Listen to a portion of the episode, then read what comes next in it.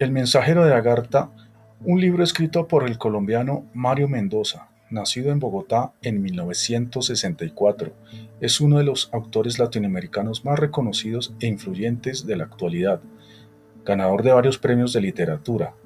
Una de sus obras más conocidas es El mensajero de Agartha, la cual trata de Felipe, quien pertenece a una familia de clase media.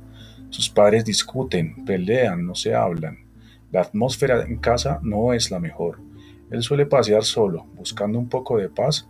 Lee mucho ya que los libros le dan una sensibilidad especial, otorgándole una imaginación poderosa.